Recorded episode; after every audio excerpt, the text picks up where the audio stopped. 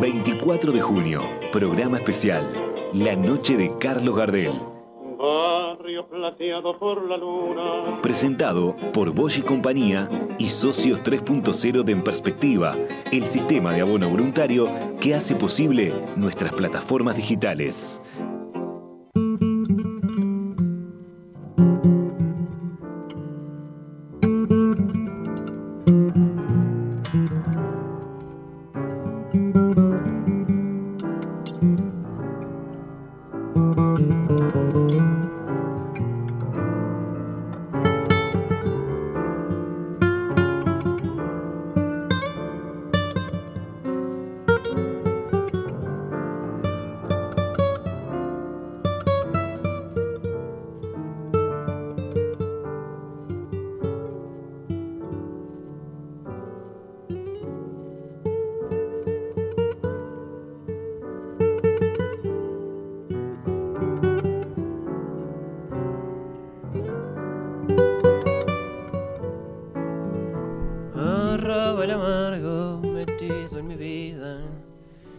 Escuchado muy buenos solistas hoy, ¿eh? me tengo a pensar eso ahora, ¿no? Escuchamos a Jaurena, a Agri, a Rodolfo Mederos. Este es Luis Salinas, un gran, gran, gran guitarrista, digo en materia de versiones instrumentales, ¿no? De los tangos de Gardel. Bueno, ¿cómo la están pasando? A las once y cuarto de la noche ya, a juzgar por los mensajes que siguen cayendo aún a esta hora de la noche de este 24 de junio, bueno, parece que muy bien, yo qué sé y me alegro mucho. ¿No? Maravillosos los recuerdos de Felipe Piña. Tal cual, uno conoce a Gardel. Mm, en mi caso, a través de mi abuela y de mi tío, que siempre tarareaban, por ejemplo, Rubias de New York. Esto lo dice Raquel, muchas gracias. Sí, creo que fue un placer escuchar a Piña, ¿eh? del otro lado del río, desde Buenos Aires, y con su mirada y con sus, bueno, hipótesis a partir de su investigación. Él está muy tranquilo, sí, a propósito de la tesis eh, tuluciana, algunos de nosotros no tanto, qué sé yo, Rafael hizo consideraciones interesantes en ese sentido, pero valía la pena escucharlo, es un gran trabajo.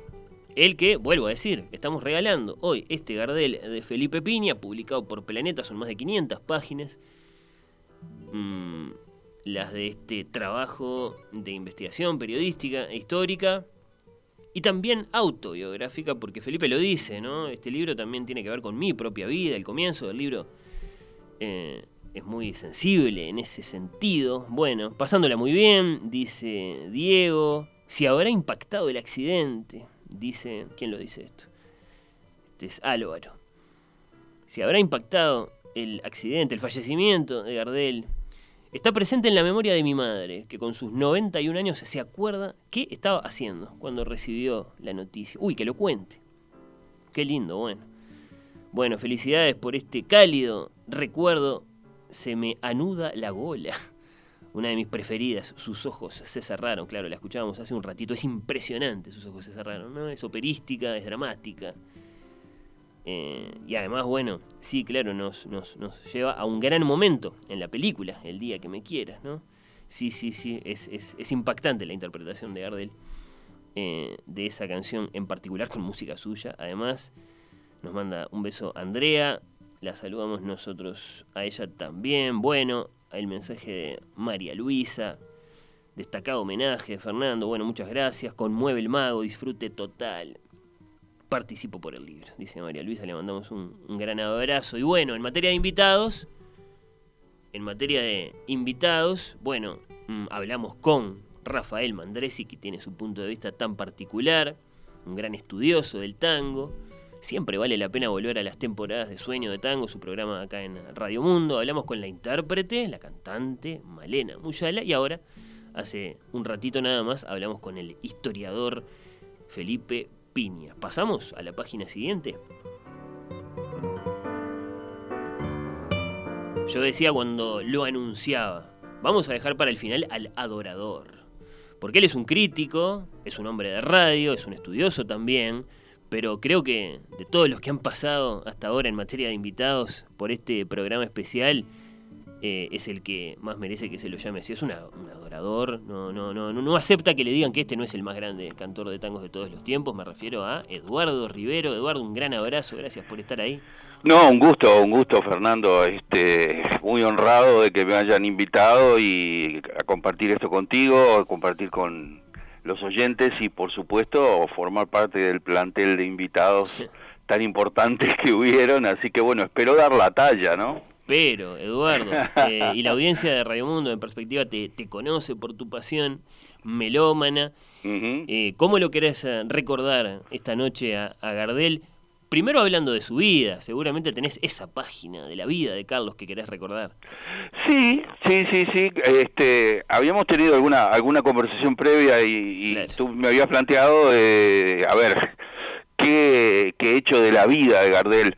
Antes que nada, bueno, perfectamente me, me, me, cabe el término de adorador, soy fan absolutamente, en primer lugar fan, adorador, este eh, de los tipos que, que escucha Gardel y, y, se, y, le tiemblan hasta los premolares, ¿viste? Eso es una cosa impresionante que me, sigue emocionando, este, como la primera vez. Y, y bueno, una, un, un episodio de la vida de Gardel puede ser, me pareció interesante, traer a colación la última vez que Gardel se presentó en el Uruguay, que fue a partir del 29 de septiembre y luego el mes de octubre de 1933 cuando hizo una serie de, presentaciones en Montevideo y después en Salto, Paysandú, Mercedes y San José. Como bien recordaba Malena Muyal hace un rato, en el Macioc fue la última presentación que hizo en Uruguay, no volvería nunca, lamentablemente. Eh, esa, esa gira del, de octubre, básicamente, del 93, por más que empezó la primera presentación, fue en el Teatro 18 de Julio, el 29 de septiembre de ese año pero eh, marcó también una, una legendaria actuación en radio, en los estudios de Radio Carve, que eran en, en esa época, en 18 de julio 1024, donde se arrimó una multitud y Gardel hizo lo que hizo muchas veces, lo que citaban hace un rato, que salió y cantó para la gente en la vereda también, ¿no? Este, porque claro, los que lo habían visto cantar de al lado adentro del estudio eran un puñado de personas nomás, este, y quedó, quedó eso en la, en la mejor historia, ¿no? Lo interesante fue que yo buscando datos, este, llegué un poco a, a, reconstruir por lo menos una parte del repertorio que cantó en, en Radio Carve allí en 1933. Cantó el tango Cobardía, mm. Mis Flores Negras, la uruguayita Lucía, una samba por el camino, cantó en francés Parle-moi d'amour, que era un éxito de, de moda en la época cantó nada más ni nada menos que Acuaforte, ¿no? Es uh. medianoche, el cabaret despierta, ¿verdad? Insomnio, es decir, un repertorio bastante ecléctico eligió y en esa gira estuvo acompañado por eh, cuarteto de guitarras. Él estuvo acompañado desde por una guitarra solista, un dúo, un trío y un cuarteto. Y ahí estaba con Barbieri, Petorosi, Riverol y Vivas. Así que vino con todo. Eh, eh, se recuerda de ese de esa gira también que bueno estuvo estuvo tuvo una, una actuación privada para el dictador Gabriel Terra, este, eso también se habla de, de esa gira.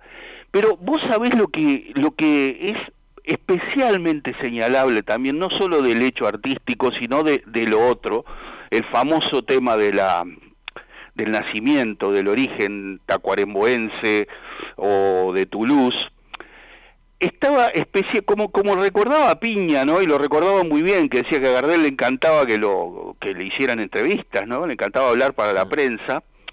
Este estuvo inusualmente locuaz en esa gira.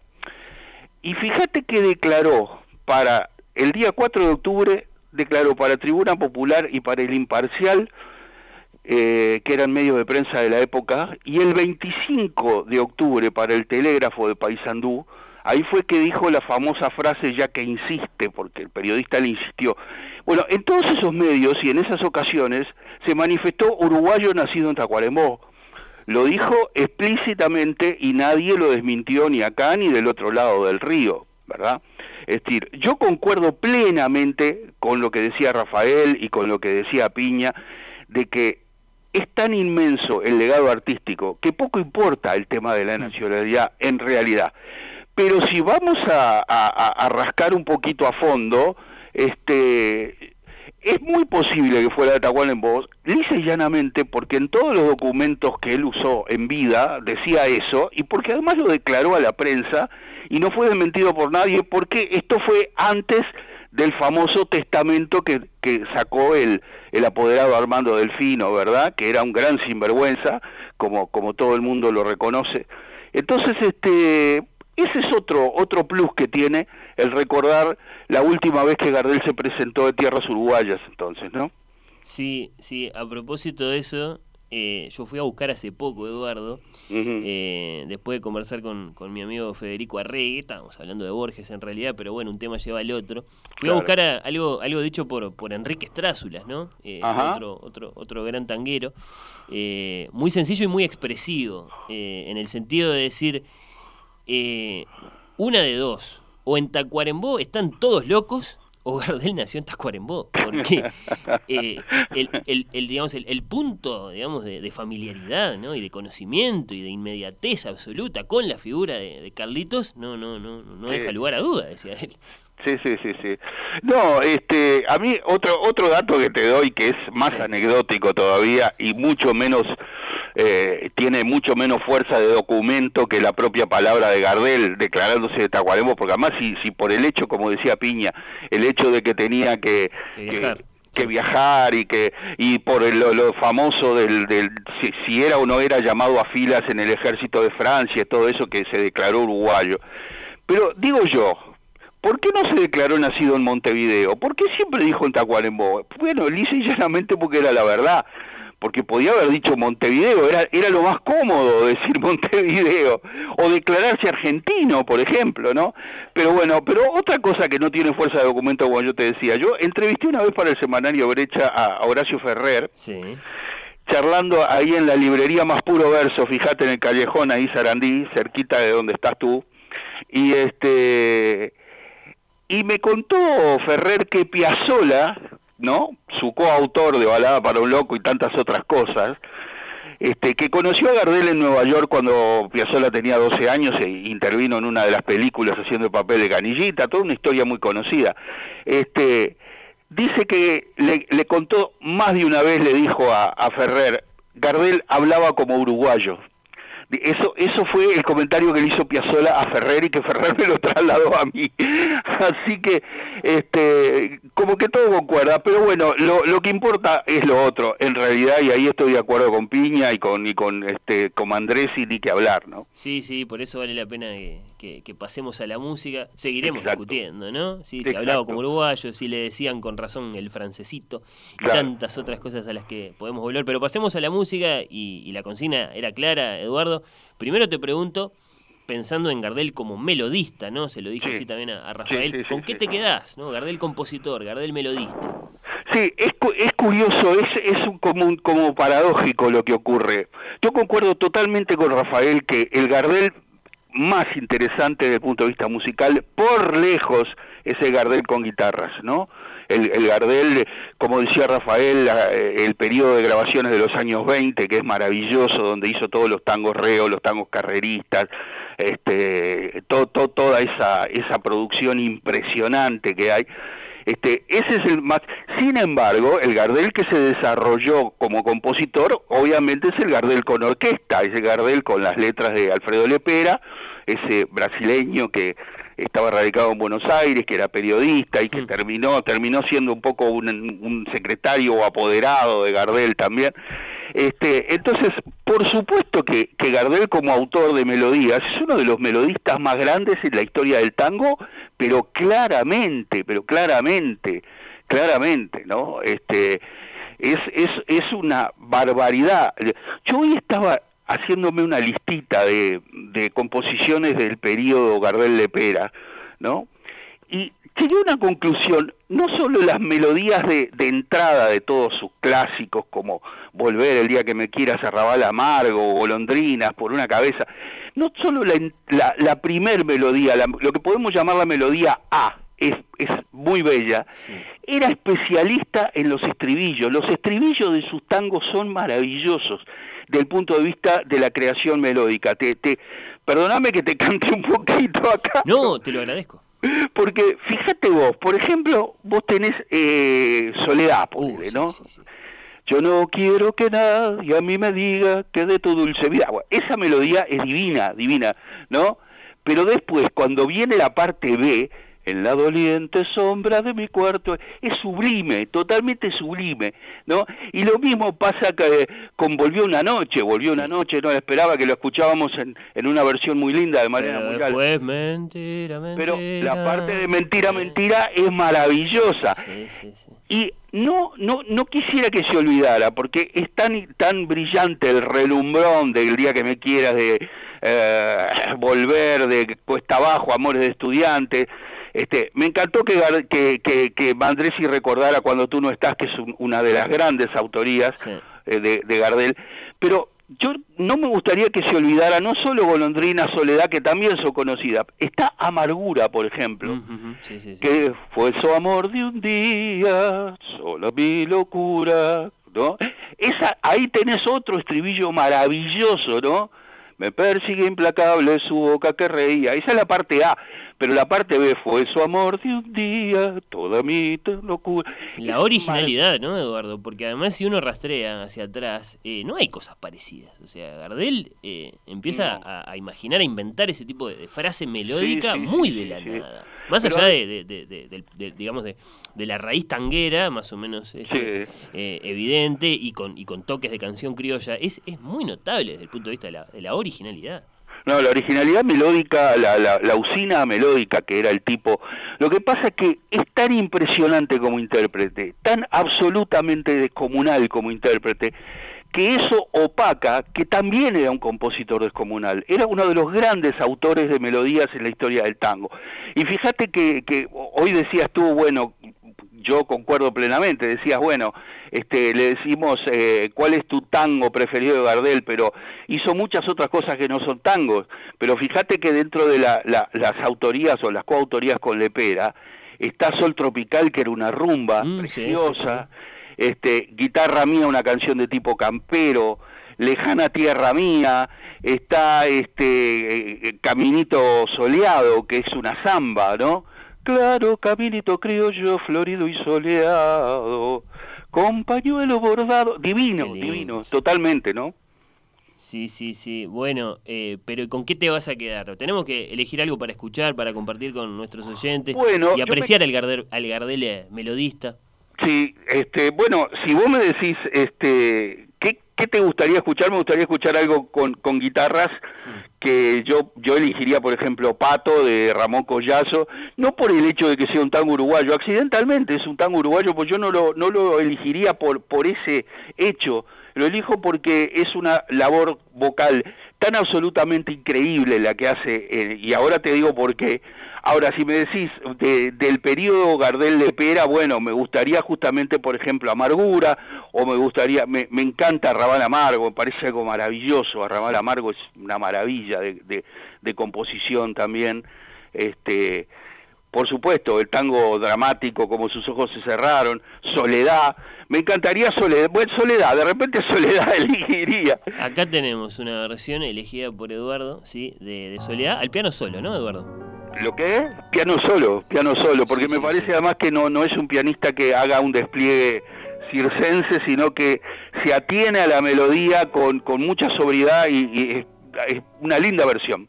Escuchamos un poquito y venimos al Gardel, dale, Dale, dale.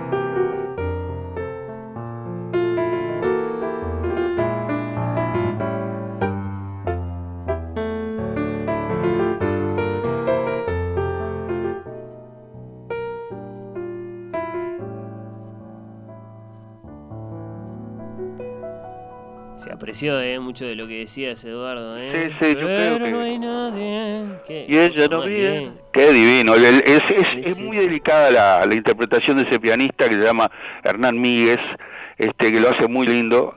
Así que bueno, este, querías hablar un poco de Gardel como, como cantante. Ahora vamos al, al, Gardel arquetípico, la voz de, de, Mago, y vos te elegiste algo muy especial. Sí, tenés tres o cuatro horas más para que hablemos de Gardel como cantante. y sí, sí, daría, ¿no? Pero bueno. Daría, sí, daría, daría que totalmente. Sirva de, que sirva de muestra eh, eh, este, este, este tango tan particular, que creo que muchos de, nuestros oyentes capaz que no tienen presente, nunca escucharon incluso. Claro. Eh, y que yo lo he escuchado ahora porque vos lo elegiste y, es verdad, es, es, es, es, notable la cantidad de cosas que hace Carlos. Hace un rato vos sabés que un oyente te, te dijo que viste que barajaron un montón de tangos en un espectro de títulos mucho más amplio del que vos esperabas, que te, sorprendió, ¿no?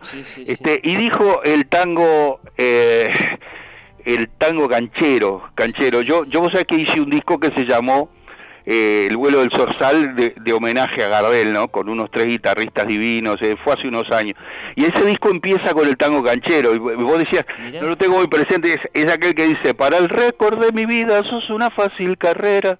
Ese es el tango canchero, viste, que también es bastante, bastante célebre. Para el récord de mi vida, mira. Sí.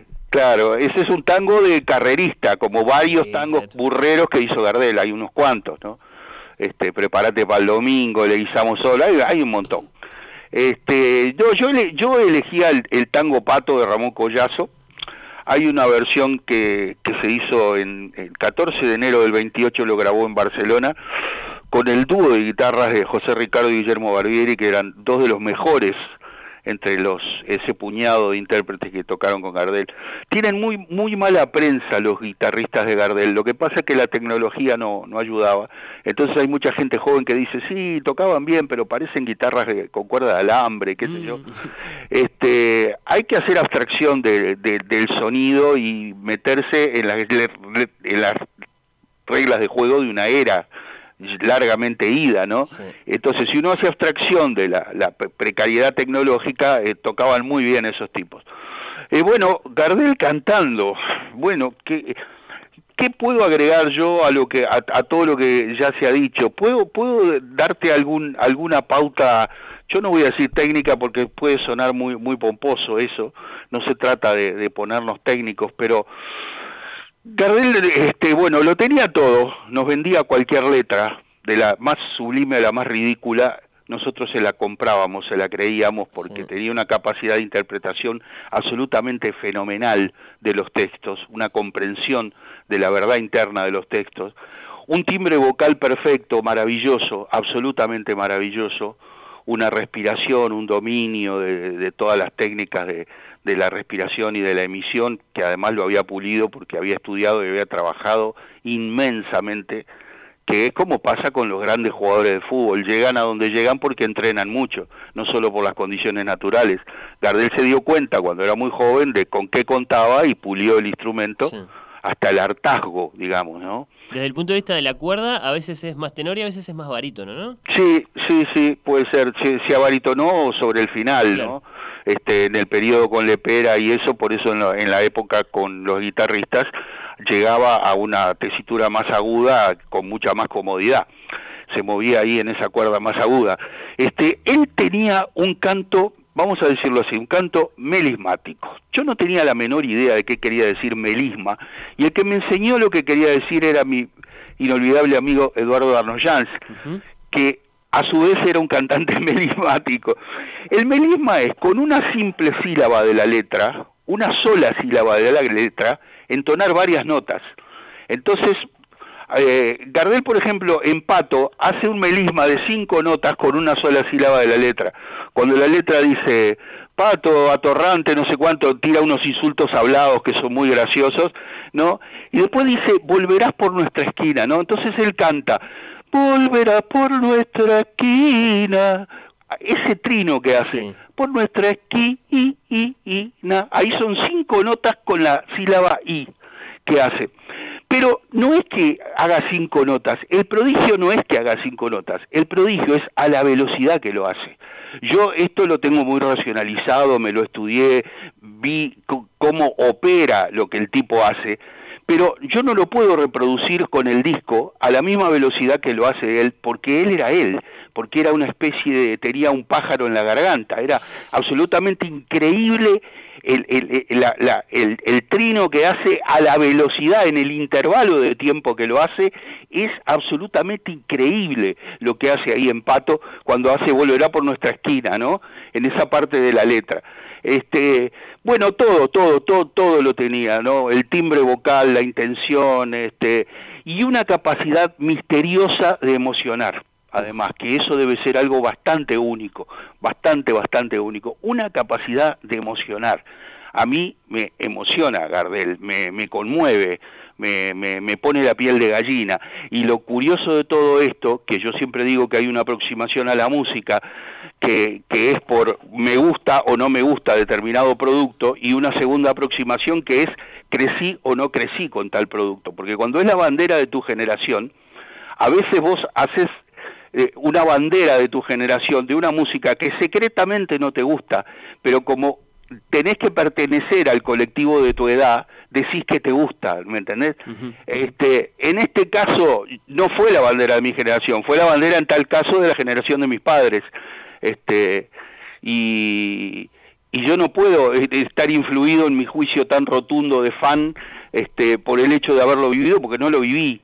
Eh, Gardel se murió, este, no sé, como casi 20 años antes de que yo naciera. Entonces, este, es simplemente porque es magistral, es un mago cantando y como decía Astor Piazzolla, es cierto que cada día canta mejor porque cuando estamos durmiendo de noche sus discos ensayan. Eso decía Piazzolla, los discos de Gardel ensayan de noche cuando estamos durmiendo este, que siempre me pareció muy poético, ¿no? dicho sea de paso. Está muy bien. Bueno, mirá, te lo, te lo resumo con el mensaje de, Mario, de la audiencia, un libro abierto. Eh, ah, bueno. Y qué lindo que hayas eh, anotado mm, eso a propósito de, un verso, de una palabra, una sílaba en la canción que vamos a escuchar ahora, porque ahora vamos a estar todos muy, muy atentos. Eh, ¿El pato es el, es el que está en la mala, Eduardo? Claro, claro, el pato es el que está, está sin, sin, no, no, no tiene guita en el bolsillo, ¿no? Que está, está quebrado. Este, pero e, esa parte que yo te digo viene cuando viene, cuando viene el estribillo, pato, fuiste de todo momento, pato, milonguero y compadrón, cuando te dé el espiante la mina, y ahí abre el libro, y sale el pájaro. Volverá por nuestra esquina, hace el trino y vos decís, pero ¿cómo es posible esto? ¿Cómo es posible esto? Así que bueno, ya ves que soy un adorador, ¿no?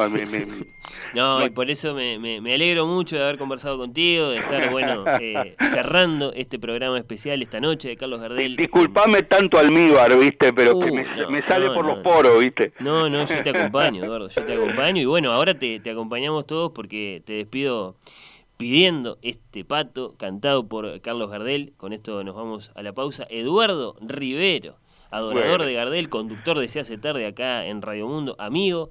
Un gran abrazo hasta cualquier Lo mismo para vos, Fernando. Muchísimas gracias por esto, por este tan lindo rato. Chau, chau.